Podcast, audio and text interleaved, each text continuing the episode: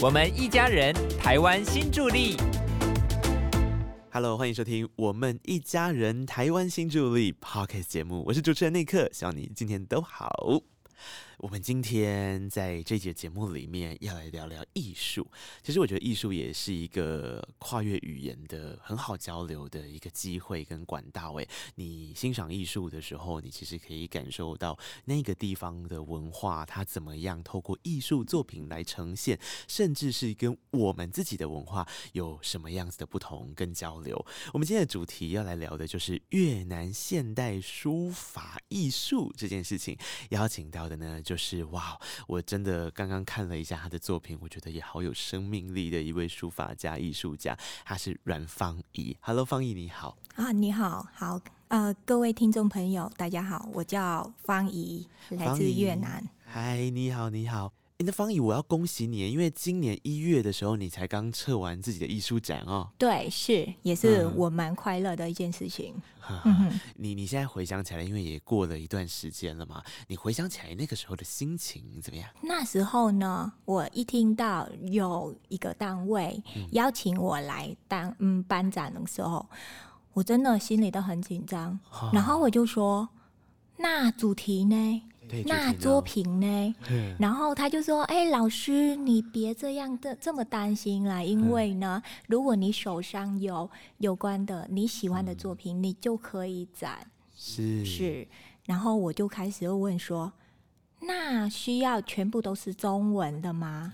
他说：“没有呢，因为我们的展览就是有关的异国文化，所以呢，我知道你手上有很多越有关越南的。”嗯，书法，对所以呢，你主要就是展书法，越南书法这样子是是。是，诶，刚刚方也有提到了几个身份上的事情，你就可以理解。第一个，我们刚刚开头讲的有关于书法艺术这件事哈，方怡在书法艺术这件事是一个非常杰出而优秀的艺术家。那同时，其实方怡在台湾的时候也有做了越南语的。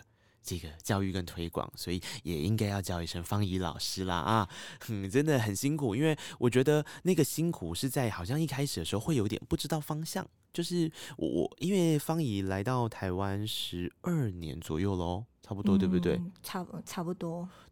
我我曾经有看过你的一个说法，就说你刚到台湾的时候，很像一个很小很小的小孩，然后不知道怎么去找自己的方向，对不对？是是，嗯那时候呢，我就是形容我是一个一岁半的小孩。一岁半的对小孩，，为什么嗯这样呢？因为嗯一岁半，他可能还不会讲话吧。对，啊好，我来台湾就是不会讲中文的那个人，嗯所以呢，我就觉得说我很像一岁半哦，要去哪里都是需要有人陪同，然后嗯研到延至到要手牵牵手的那一种嗯动作去不然我就会迷路。嗯，那我迷路，我也不知道要怎么说可以找路回来。了解，对，然后因为本身在越南那里，嗯呃，认识老公的时候呢，我们就用英文来沟通，嗯哼。但是不可能来这里连到买一个文阳春面，你要跟阿姨说说英文。这个可能也会有沟通上的挑战，对不对？是，嗯，呃我觉得真的很能够想象，因为嗯，一开始遇到的这个困难的点，我相信我们自己在外地生活，或者是曾经也不用一定要长期生活，可能旅游，你就会发现语言哦，的确有时候是一个很辛苦的沟通的这个过程，所以难怪您讲是一岁半。嗯，那个时候还在牙牙学语，但我觉得这个时候就是我非常佩服方怡老师的地方，因为方怡老师把自己的专业成为了一个建立自己信心跟适应这个文化很重要的一个机会，甚至让这个专业有机会能够让台湾人感受到这么美的事情，然后也我觉得在台湾这块土地上的对话就更有那种成就感了，对不对？对，没嗯错。对，然后呢，因为呃一开始过来台湾就单纯是想要说啊，我们成立一个小家庭。然后后来我才发现，我们住了很久，我们没有办法这样子的单纯的想象。是，对，尤其是自己的会有很多呃理想啊、嗯梦想啊，不可能为了这间小家庭嗯而放下所有的梦想。嗯哼，对，所以这个就得回到我们要讨论梦想这件事。我们刚刚前面有提到了书法展嘛，然后还有现代书法。其实，呃，老师你自己，因为这个是越南的师范大学，对不对？所以的确，老师这条路是一开始在。念书的时候，其实就已经想好的，对不对？那在呃这个学习的过程当中，你决定好要走上美术这条路，甚至有可能是美术的推广这件事情，它有一个进程，一个一个阶段吗？可以跟听友分享一下这件事情。嗯，我从小时候就蛮喜欢美术的这个方块。是，然后呢，一开始小时候有很多梦想，尤其是很有很有很大的梦想，就是呃呃时呃时尚设计师啊那一些对。美的事物，对，然后后来呢，我妈妈觉得嗯，我的梦想好像没有成真、哦，因为呢，以前在越南还是一样的有一些传统的概念，假如是呃女生，嗯，你长大后对，可能你必要结婚，那哦结，婚完之后，你必要生孩子。嗯，你生孩子完之后，是不是你要养嗯养那一个小家庭，然后照顾你的孩子？嗯所以呢，所有女生的梦想可能就会有呃，不是完全百分之百可以成立的。嗯，然后呢，听嗯，我妈妈听到我说我以后我要上美术系，对，然后我妈说：“天哪，你可不可以给我一个有一个具体的想象吗？假如说你可以当行政人员也行，哦，对。然后说美术艺术家就是画一个作品，嗯然后不知道是有什么时候才有名，嗯，对，还会有出名的那一件事情。然后我就说没有啊，因为我喜欢呐、啊。以后如果这样子的话，我也可以考美术系的美术师范大学老对师啊啊，，对啊，嗯，是啊，对。然后我妈妈又想说，你去那么远，你离家太远了，那这样子妈妈没办法照顾你。哦，越南师范大学离你的老家比较远，是不是？，对，是，我们可以有一个想象吗？那个车程大概要多嗯久？呃。如果是在台湾，你觉得没有那么那么远了，嗯嗯可能嗯就是从台中到台北而已。哦哦但是之前的那个交通哦不是很方便，是是是，对，嗯所以呢，我我妈妈就会有很大的担担心，所以呢，她就一直不让我考。啊啊，，后来我就偷偷报名去考，哇，他偷报名，他发现不是会很生气？，对，当天的时候呢，我真的，因为我们报名呃、美术呃科系的时候呢先啊、还没有去考之前，我们要有一些呃作品嗯来给学校评呃评估的样子。是是是那如果是通过那个评估，我们才可以抵于考试，嗯正式的考试。那那一天就是最后一天，嗯我所有的作品已经准备好了，但是没有机会出去。嗯然后我在上课的时候，我可以请假，嗯我自己去搭车去，嗯。然后我的导师就没有看到我，但是嗯。今天他又没有看到那个联络部里面写说要请假还是怎对。样，然后他打电话给我妈妈，我妈妈才知道是 呃，是是要去去考试，对，没错。然后呢，他在我在等公车，那个应该是呃客运啊。嗯。我在等客运的时候被我妈妈抓回来，啊。被抓回来，啊，我还当场那里我大哭闹，嗯真的就是一十八岁的小女孩嗯有感会会做这种很丢脸的事情。就是在那里大哭闹，然后对。他就觉得说你回家再跟我讲，我就说来不及了，我在这里大哭闹，要不你带我去，要不给我一个人去，然后你就回家，我回来跟你报告。嗯嗯，就有点像是我回来再跟你好好讲是这件事，你先让我完成我眼下这个考试的的，就已经要过去对那里呀考了，啊，不然你就陪我一起去嘛，这样。嗯 你也蛮会做谈判的，我有发现。然后路边的啊、嗯阿姨呀、叔叔啊，他就觉得这样子，他就跟我妈妈说，还是你带他去吧。啊，我看他的样子，他不肯给你带回去。嗯嗯嗯然后我妈妈那时候就是真的很生气，嗯，因为她真的她不想不想要你我，做这个，对嗯。我是走那条路。嗯。然后后来他就说：“好，那你回来，你回来，你准备好了，我带你去。”一路回来之后，我就催催催念，我就一直念，一直念，念到在嗯家里，然后我在家里的门口那里站，然后跟他说：“你要准备你自己的东西，我好了，我已经在在马路上等嗯你。”这样嗯子，我妈妈带我过去。哦，哎、你也很聪明耶！你到家门口就你没有进去，你在外面等他。我觉得其实这是一种坚持，就是你很显然一定已经很清楚的知道，你就是要走这一条路，你就是想要念美术，而且我觉得你其实也有想过，所以你才说，那我今天念的是越南师范大学啊，我还可以从事美术教育啊。对，对是。哦，而且因为我们的呃嗯家里的状况不经济的状况不是很好，嗯，所以呢我就想要说，那我就读国立的对，师范大学。是那师范大学它会有一个优势，就是怎样不用缴学费。哦，越南的对国立大学是不用缴学费的。是没错，哦尤其是师范大学，它不用啊缴是是学费。是那如果是其他的科系，可能会缴，嗯嗯，但是呢，师范大学它就不会，有也不会给家里有这个学费上的困难或负对，担。没错，是。哦，哎、你已经想得很清楚 哎，我的天呐、所以我觉得这条路也有一点点是反映了你后面的每一个选择，其实它也代表着一个人格特质，是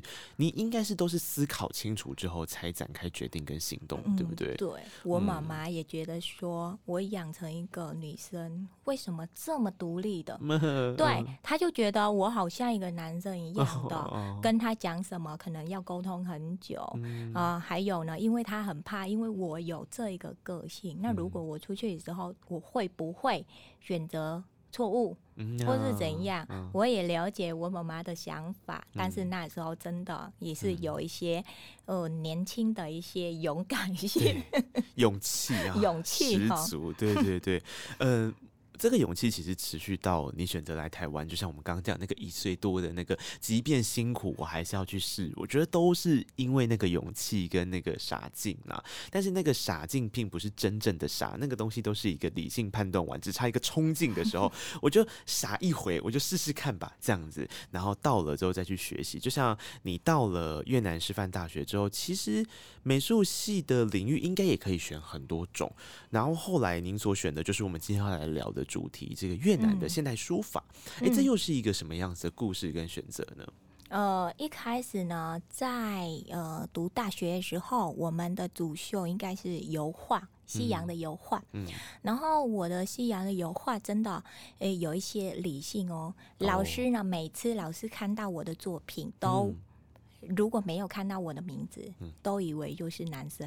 哦，真的哦，对，但是呢，我老师就说：“那为什么你你你的样子，然后嗯你站在你作品的隔壁，真的没办法可以连连接起来，嘿就是你的作品。”是，然后后来我就觉得说：“哎，还是。”对吼，为什么都是每次都这样？嗯然后不会有那种呃是浪漫的、嗯的颜色啊，啊或是怎样？我的颜色都是很很很有勇气的颜色。嗯是，哎，然后后来呢，呃，因为越南呢，其实书法它是存在很久很久了。嗯，它嗯，早期的时候书法是用汉字来写的对，因为我有有一些那个文化的影响，是。对，以前也越南也是用汉字，，嗯。对啊，后来呢，因为这一代嗯。可能就是没有汉字的对。了，所以呢，就变成书法也越来越没有人知道，，OK，嗯哼，嗯。就变成呃，好像呃，可能呃。八九十岁的老师才知道写那种汉字的书法，嗯后来我就觉得说，呃，有我们越南人也也有做那个现代的书法，对，但是很少很少人知道。嗯哼，那我就试试看，然啊，后我试试看的时候，我就觉得哇，这个很好玩哦，是就是想说，呃，字中有花，画中有有字有有字的样子。嗯嗯然后我说这个也是可以，呃，呃那个，诶，我的如果我压力太大的话，对，我也可以放松一点点，是，或是我做了某某一件事情，因为我个性是可能会嗯习惯很急的那一种急性的，嗯。我要赶快完成，或是匆匆忙忙完成，对，所以都不会有完美的那一种。然后后来呢，我就觉得，如果我写书法的时候呢，我的心就会安静下下来。来，对，就慢慢啊写一个一一幅书法。是，那呃严重到一幅书法，我可以做六个小时写。哦，那很有耐心啊，对，嗯。就是一开始没办法一开始是写一个字就跑掉。嗯。练习的时候，你会觉得说做好做久了啊，好累哦，嗯我就走了，我要离开座位了。嗯。但是呢，越南现代的书法它有一个特性，嗯。如果你离开了，你的笔画，嗯。等一下再等一下再写的时候，跟刚刚的不同。不。一样了，对，嗯。要看你的心心情。情啦，嗯。对。然后你累的时候，你写的笔画又不一样，啊，是。然后你开心的时候，你笔画又不一样，是，所以我不可能一直离开我的座位。嗯是是 是，不然就变好几幅了哈，对呀、就是连的好几幅的样子，所以呢，就慢慢来练习的时候嗯。要、要完整一幅画才可以离开座位。嗯。嗯哎，刚刚提到的其实都是呃这个书法很重要的一些观念哦，因为嗯首先是我觉得书法刚刚提到一个很棒的词，叫做文字如画，画如文字。其实那个写的过程也像是在做一幅画一样，嗯你要怎么样把你的心境给传达进去？那也就是说，所以你的心必须要很稳定在同一种状态，嗯然后它就会让你自己有一个这个起到修身养性、稳嗯定心情、跟自己对话的这个过程。嗯嗯，或许不会像当时在这个呃考美术系之前跟妈妈这种 很激烈的这样大大吵大闹，但是嗯，换一个方式来达成一个修身养性跟自己的目标跟自己的目的，好像会慢慢的有一些情绪上的转变，你觉得会不会？对，会嗯会有那一种。如果呢，现在呢，当初再发生一次，嗯，对，如果现在我要呃呃处理当初的我想要去考美术，可能我会用别的方法了。啊，不是那么冲动的方法，我也觉得这样子那一件事情是很有没有礼貌的，很有勇气在争取啊，但是说不定他可以用另外一种方式，是对不对？没错，所以你看，呃，书法其实跟人之间是有很强烈的关联性的。那，嗯、我觉得这个或许也在练书法的过程中，让你更认识汉字，因为听说你在繁体字的这些书法也是嗯你擅长的。那这样子，你刚来到台湾的时候，至少文字上面的阅读会比一般的完全不认识中文字的来的有基础一点哦。没有呢，真的吗？真的没有。啊我当初过来台湾的时候呢，我中文就是有一种就是呃单字，嗯。然后可以去买面的那一种，啊啊，就是很少量，很少量，对对对，或是纸啊、这个那个，啊，这个那个，然后呢字都不会写，嗯嗯。然后后来呢，我就发现，我我们可能在来到某个国家，嗯。那可能就是那一个国家的语言要学要好。学好，对反正我们要决定了在这里，嗯对不对？住在这里也是第二个家乡，对，不可能完全都不会讲或是不会写的那种情况。那以后呢，如果是有孩子，嗯那要怎么教养？啊，对，也是，对嗯那孩子说要检查功课，看不懂。嗯后来呢，我才选择是先学注音符号。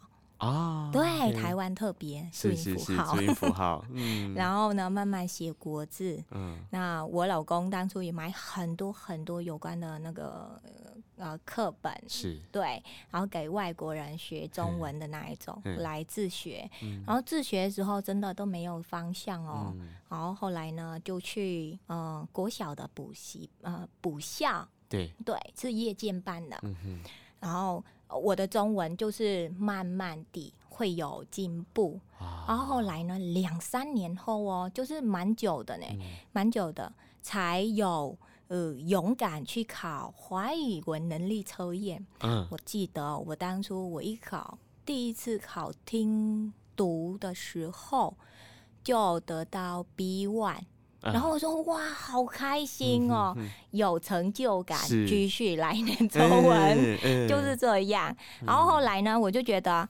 台湾的台湾的那个呃书法真的很好看，对，它也是那一种那种真的就是没有办法可以说出来它的那种美丽的。嗯的字形，然后后来呢，我就跑去报名上书法。嗯我报了好几位老师，因为我的个性也蛮奇怪的。嗯我上课的时候，如果那一位老师他教法跟我想象不同的话，我会换换一位老师。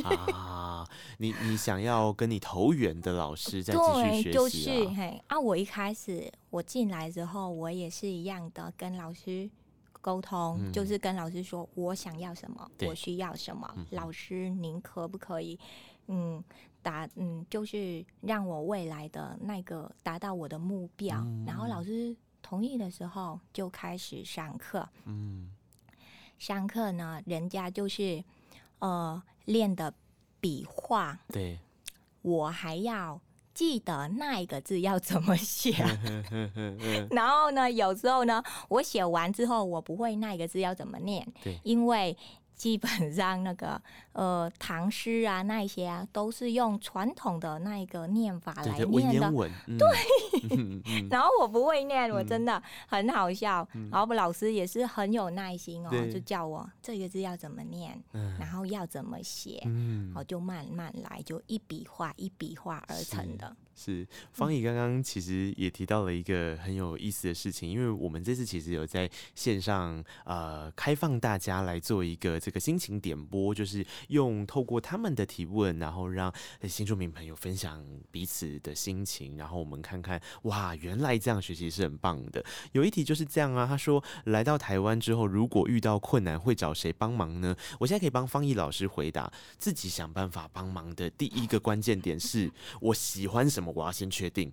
然后确定之后，找可能很多个这个领域的老师，然后你要自己去找到跟你投缘的，然后一直问他，一直问他，一直问他。诶，这个其实是一个不错的想法，诶，但我我想在生活当中，除了这个之外，一定它还是会有很多需要整个大家互相交流的资源跟状态。那这个时候对你来说，你觉得遇到这样子困难的时候，你还会再去找什么样的帮助呢？呃，我是那种好好学的一个人，对嗯，他是怎样的呢？我如果我不会，我会自己主动找的不同的人来问，嗯，然后找到正确的答案。啊所以，呢，我的老师，我的老师可能就是我身边的朋友，哎，是我的家庭，是我老公，嗯，啊，尤其是小朋友也可以问。对他们也可以当你的老师，对，是，所以呢，我就不会有为了嗯某一件事情而放弃自己，不会，嗯因为我知道我要啊、我一开始我想要什么，那我要怎么走？对，那我要怎么走呢？一步一步来。那这一步，假如是第一步，我要做什么事情？我要问谁？嗯有哪一个管道可以、嗯可以解答我的这个问题？嗯，那解答完之后呢，我就再来第二步、第三步。是所以呢，身边我身边的朋友，所有的人都可能都是我老师，啊，是这样。诶，其实方怡，你这样子在讲的时候，我忽然间想到一件事情，会不会其实当时你下定决心，因为我们好像还没有开始聊这一块，你下定决心来到台湾这件事情，呃，即便好像也可以先想象自己会面临到什么样的挑战，可是你一步一步把周边的人慢慢的当老师去学习的，这个学习动力是强烈的，它是不是也帮助了你克服在一开始到台湾来的那个辛苦啊？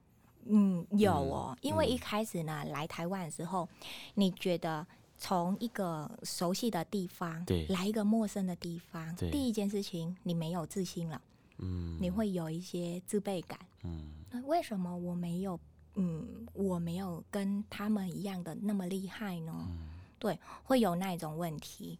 然后呢，后来我发现不是，因为我们的能力就是无限的。嗯真的，我的我我自己的能力也是无限的。嗯他可能在等你找出来而已。啊是啊 是啊，所以呢，就呃嗯，一开始也也也找不到路来嗯走，嗯然后后来呢，就想想说，不要一下一下就看那么广，对，好，今天会看明天吧，嗯。明天再来计划后天，是是是。是。然后今年过呃计划明年，明年再来计划几年后，对对对。是这样子，啊。然后一步一步上来，我嗯。就觉得我的路就不会跟当初一样这么难走对了。，因为我我我觉得很感动的，就是在呃方怡来到台湾是为了刚刚讲到，其实前面有稍微提到。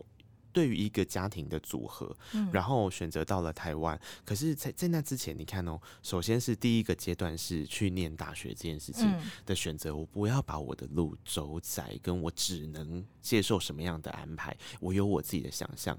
来到台湾的这个契机也是跟先生一起，我们到台湾共处，我们在台湾共处家庭，然后组成家庭的时候呢，可能一开始也会很多人会觉得说，那组成家庭就是就这样就好。可是你刚刚说的从从来都不是这样，我可以去想，我先学习语言啊，我学习语言之外，我发挥我书法的。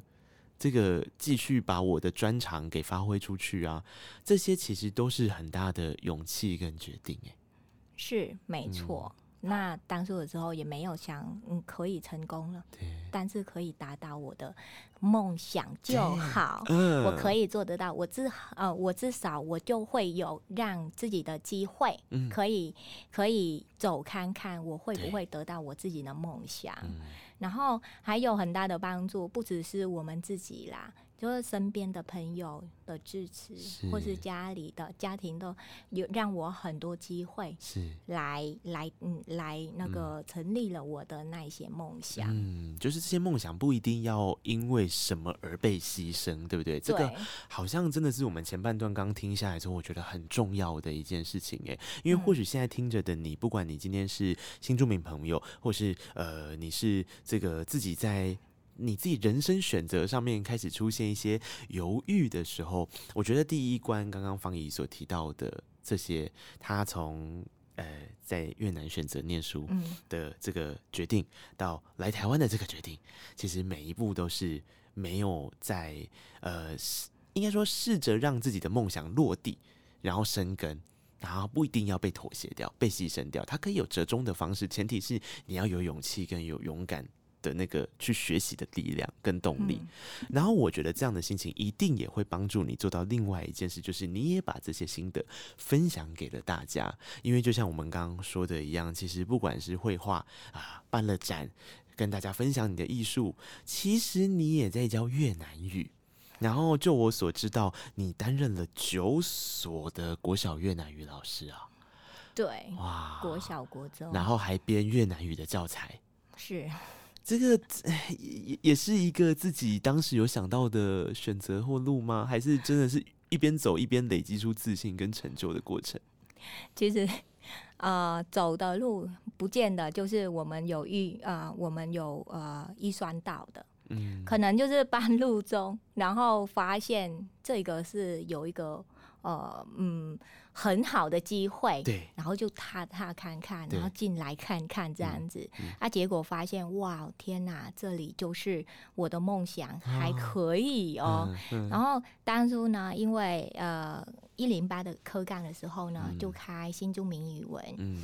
然后我就想说，我本身在越南不是有修过有关的呃师示范范课程，对嗯所以呢，教育系对我来说可能会有熟悉一点点，嗯我才去培训这一个呃呃那个新著名语文的呃资源人员的训练。是嗯，啊后来呢，我因为我我我放弃很久了那种那个台上的风格了，嗯我在台湾的时候，我站上台，然后我完全没办法讲话，啊，因为以前在越南那里是用越南语来说、哎、嗯。而、现在呢，你用中你不可能，你嗯不可能是全部都用越南语，嗯。其实可以啦，嗯。但是呢，如果学生他不了解，那你要怎么解对释？对对，对，所以呢，中文也是很重要。嗯。那后来呢，我就慢慢的练。然后一开始我好想要放弃哦，嗯啊，我老公就说你想要放弃吗？因为他就觉得如果你学的很困难的话，没有关系，对，我们就找别的。嗯但是我那个 很很喜欢挑战自己，是，很喜欢挑战自己，然后我就说我走看看。嗯然后后来呢，那一年第一年我考试的时候，台中那里我就是数一数二的，呃。节课比较多的，节数比较多的，嗯好像是十一还是十二节，一个礼拜十一十二节。啊。然后又是我是那种第一年教的那一位老师，是新的老师，会有很大的压力。嗯。然后我我就很开心，我得到这这这么多的节课了，对，但是我不知道要怎么教才可以把那些的呃学生对，教的好，是。是呃教的成功的样子。嗯然后我就是在那里犹豫了，嗯。我不知道要怎么办、啊！我又跑去问很多姐妹，她有教学的经验，一直问，一直问，真的哈、那时候哈、打扰很多人，然后连问的时候问就是你四十分钟在课堂上你要怎么教的，对，还问这样子哎、嗯嗯嗯他说现在叫我形容，我没办法形容出来哎、然后就是这样子问，问每一位老师，问全部问完之后，连台湾的老师，因为那时候我还读补校嘛，对。还会问台湾的老师教学的风格，是是是，然后他还也花时间来训练我，真的很感动。呃呃，可是我对我觉得就是这样子，慢慢的去建立起自信，有人帮助，有人陪伴，这个其实是很重要的一个学习的契机跟动力。我嗯我其实反而在听方怡这样讲之后，我产生了一个很有意思的这个好奇，就是，诶、那这样子的话，你这些学习会不会影响到？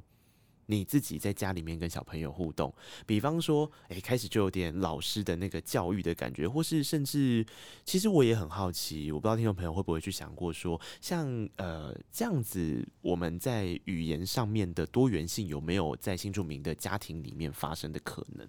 嗯，会呀、会嗯有啊，就是呃，我就会用一些呃平常在教学的教学的那一些教学法，对，来利用到，多多少少也会嗯，利用到我们家庭的的孩子、小朋友。是，然后我觉得这样子的话，会减少我的那个催催念念，对他碎碎哦，念念。假如我就说，呃，几点上课，嗯，几点下课，对，几点吃饭，几点睡觉，晚一分钟也不行。嗯，然后我就讲一一一个，就是一个一段时间那就好，讲一句话就好。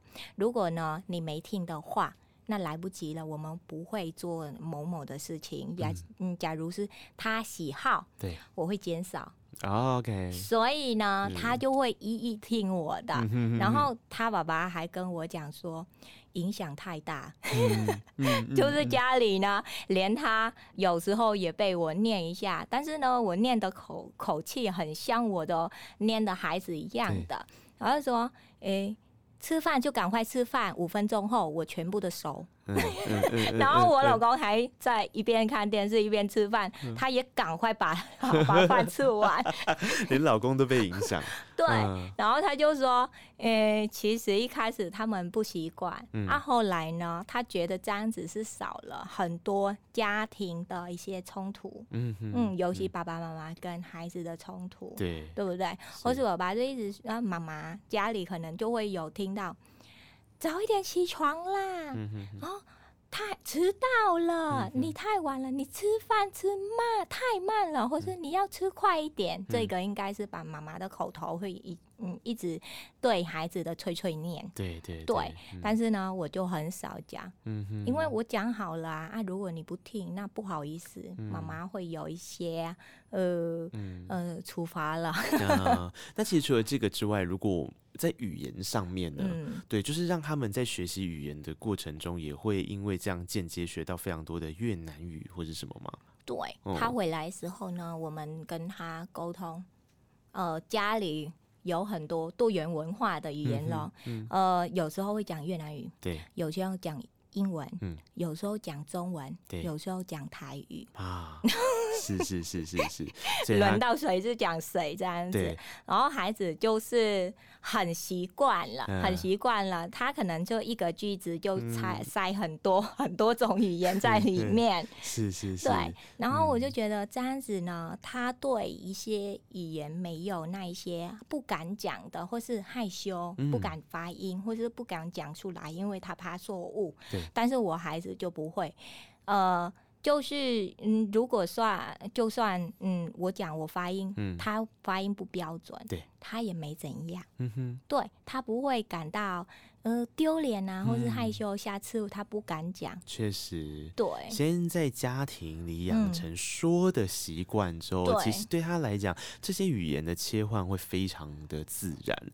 嗯对，那我我想刚刚听到现在，我们都理解到一个很大的关键，就是今天不管是对你的下一代，或是你自己在台湾发展的过程，语言这件事情真的是一个很重要的关键。不管你今天为了要树立原则，或是你今天是要闯荡跟适应生活，呃，我们其实，在移民署也有一个新著名培力的发展资讯网，它就有一些教育文化的相关资讯。刚刚我跟方怡在讨论的时候，我们还说哇，这个真的是不错，因为方怡自己本身也有去呃投入在这一块上面的一些协助，对不对？嗯，对，那多元文化讲师对，多元文化讲师是嗯，就是有关的，嗯，我本身也蛮喜欢，就是传达我们嗯越南那里的特色的文化是。给台湾的朋友，或是其他的国家的朋友，对，然后分享这样子，那我们互相交流的话，嗯。刻板印象就慢越来减对少。呀，对呀，就是那一种，嗯。因为诶可能会有很多很多，就是、呃传来的不嗯不是很好的一些讯息。那我们的例子，可能我本身也是多元文化的一个例子了，对对不对？对，那所以呢，我们要用这个机会来传达我们的特色的嗯文化。可能文化不是错误，嗯文化就是有特色，对，就是有异同。嗯所以呢，尊重文化是那一种我想要传达的。啊所以呢，我小孩还是一样的，嗯他对异国文化的理解性虽然不是很很很很大很嗯多，嗯。但是呢，至少他不会嘲笑某某个文化。啊，对，尊他重学习他尊重，都都很尊重。嗯那尤其是现在呢，孩子不是有推动是阅读吗？嗯哼，孩子，我孩子很喜欢拿呃去接触的时候接的有关的多元文化绘本来看，他他看的某个国家的家庭生活啊、啊怎样的啊，他每次接触的时候呢，我看到都是有关多元文化的绘本。对，你这个很棒哎，因因为就像我们刚刚说的这个呃，这个新著名培力发展资讯网上面的内容里面，教材跟线上课程、新著名的母语文化学习、全国新著名的学习中心、家庭教育中心，其实这些地方还有教育课程里面，它不一定是说哦，我今天只是我我今天只能够限新著名的小孩，我学习嗯我自己的，比方说妈妈的语言，并不是反过来是像刚刚方怡所说的，我学习的是多国。然后嗯。各种国家不一样的语言跟文化，我都理解并且尊重。嗯。然后我有一个线上很棒的资源可以参与，然后甚至像你的小孩很幸福，他们还可以问你，哦，是啊，还有呢，那个啊新住民平台上，嗯，真的它是一个宝想。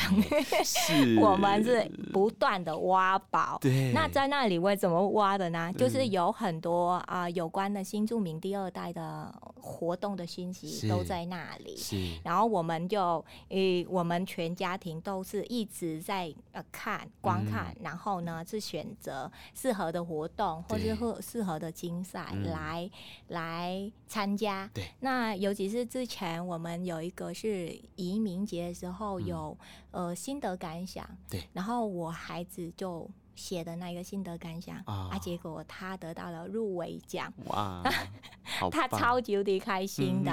啊，后来呢，我们又参加了那个多元多语呃全国多元多语文化的那个什么绘本对，亲子共读，嗯，然后我们也有参加是啊。那时候他是得到甲等，是然后还有很多画画比赛，嗯。有关的多元文化对，或是性别平等，嗯。或是那个什么呃呃品德教育都有参加。嗯。然后我就觉得，如果呢让孩子多机会来嗯。了解我们台湾现在的社会嗯。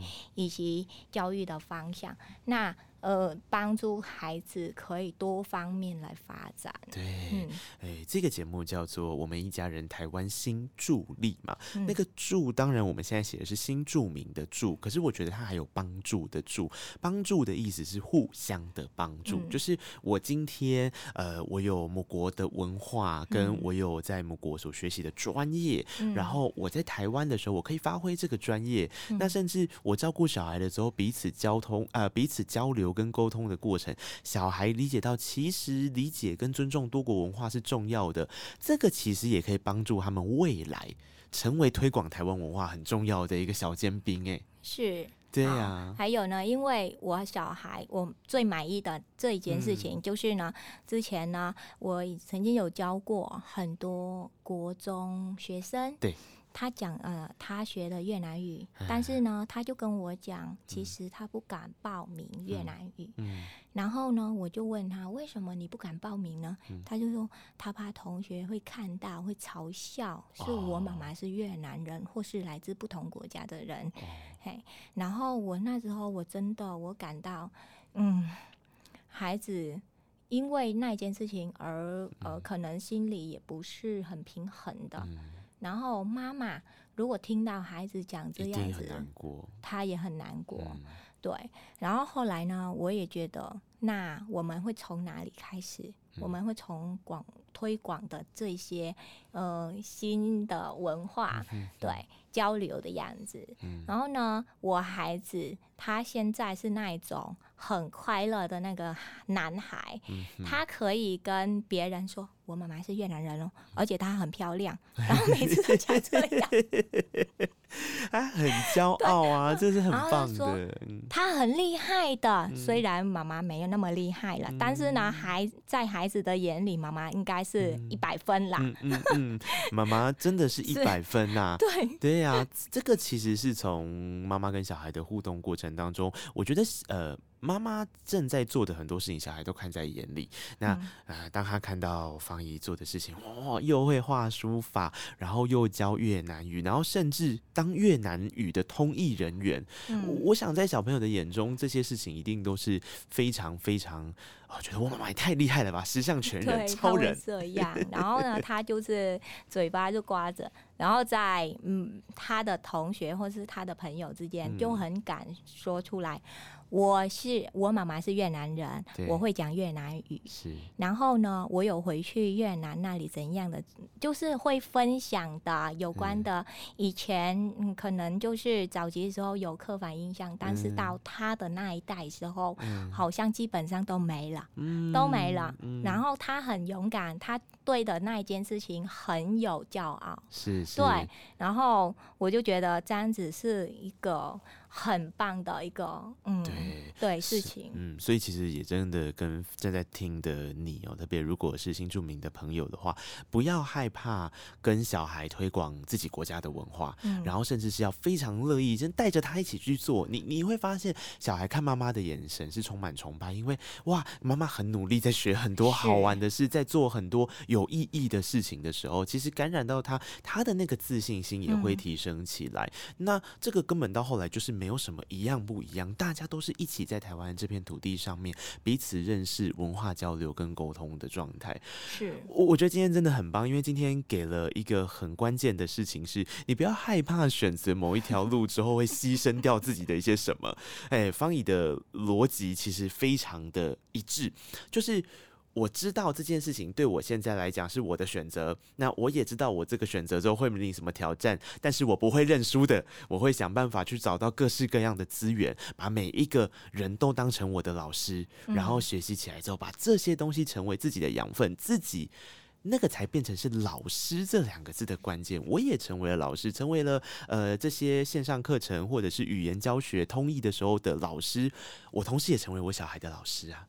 啊，对，没错，而且呢，就是我特别感动，就是我们台湾的社会现在，就是如果呢你需要帮忙的话，大家都是很有热情，是，对，大家很有热情，而且是主动性的。假如呃，我现在有修一些那个有关社会科系的课程，对。然后我的朋友，哦，我写写作业或是我考试的时候，我朋友就一直说，主动问我说：“方怡，你还有哪一个地方不太了解吗？我会跟你讲。”嗯嗯嗯，对，或是呢，考完之后，呃呃，那个成绩下来了，他就说：“方怡，你成绩怎样？”然后我就说：“呃，还可以了。”他就说：“你说可以，我觉得是蛮蛮厉害的了，因为呢，呃。”我们全班，我们班那里就我唯一一位是新住民。哦哦哇！对，而且我修的课程就是呃社工专班，然后 是专门给人家修满的那个呃那个学分去考社工师的的那个国考的那一种。是，嗯，所以 啊，我我我觉得方怡的故事真的太多的，因为学习的很广。很多，然后包含了其实通译也是一个我们今天可能花比较少幅度讲到的事，但我想很多人其实也在想说，哎，说不定我我今天来台湾的第一个挑战要克服，我就化危机为转机，我当一个通译人员好了，哎，感觉起来善用我自己的这个母语的文化或者是这个语言能力等等，哎，我我们最后给一个实体的小建议好了，就是假设有正在听着的新住民朋友，他们也想要成为一个通译人员。或是语言教育的人员，你会给他们什么样子的目标，或者是提供建议的方向？嗯，第一个你要有自信，自信。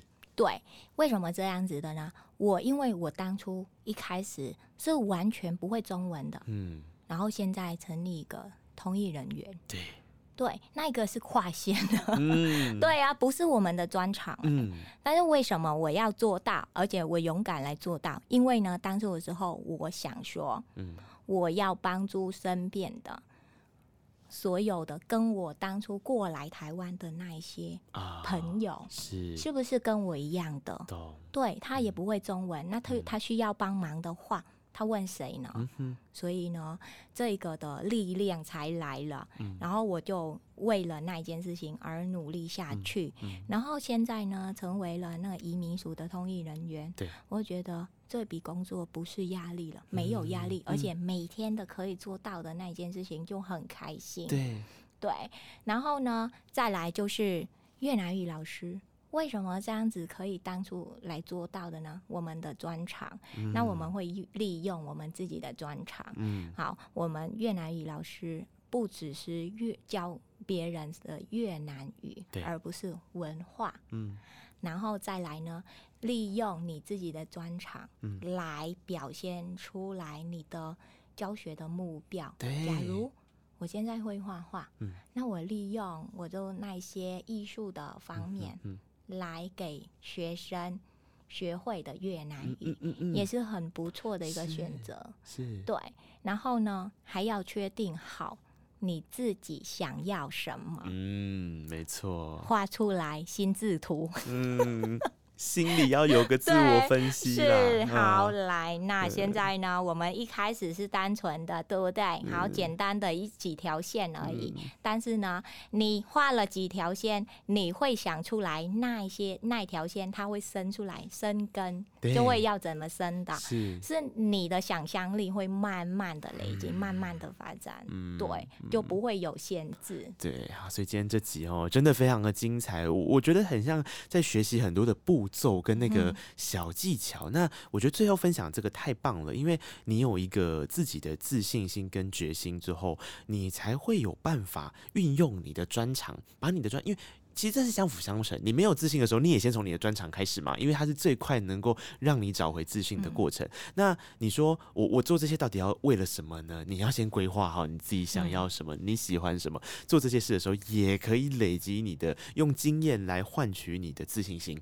嗯，我觉得整体自信心一起来了，很多事情其实也就顺顺的走下去了。对，还有最后就是不断的学习，不断的学现习，在，嗯，可能我是学生，嗯。我又不是老师，对那我不会的哪一个方面，我都要学习，嗯。尤其是当妈妈还要学习的。啊，一定是啊，没有天生出来就就是是可以当一个妈妈，对，所以呢，我 还有很好笑，就是为了我教养小孩，嗯。我还跑去学心理教育、儿童啊心理学，是。然后呢，家庭呃呃培养孩子的那一些教育方法，真的我还写那一些课程呢、嗯。然后每个同学呃每个朋友都嗯。一开始要听到我的那一个为了那一个动机而来学习的话，他一直笑，他嗯就说：“你教小孩有这么认真吗？哎，还真的有哦，？” 然后我就想要说，因为我们的新住民家庭，嗯可能没有办法是全部跟一般台湾人的教，可能跟不上了，嗯因为只有爸爸一个人了解台湾的教育，嗯对不对？嗯那我们另外一半要做什么呢？在那里鼓励他吗？没办法，你鼓励他，可能你还要给他走的方向。是啊，是，那孩子不不是可以自动自己就知道方向来走了，所以呢，我为我呃为了减少我老公的压力对，而嗯主动跑出来学习，学完之后再教，这样子呃一边学习一边教，一边学习呃一边教。呃我觉得这真的是一个太棒的事情了。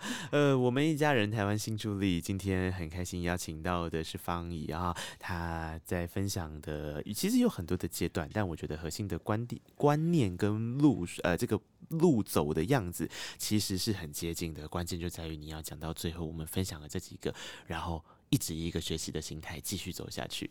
谢谢方怡今天到空中来，好，谢谢大家，谢谢下次见喽，拜拜，好，拜拜。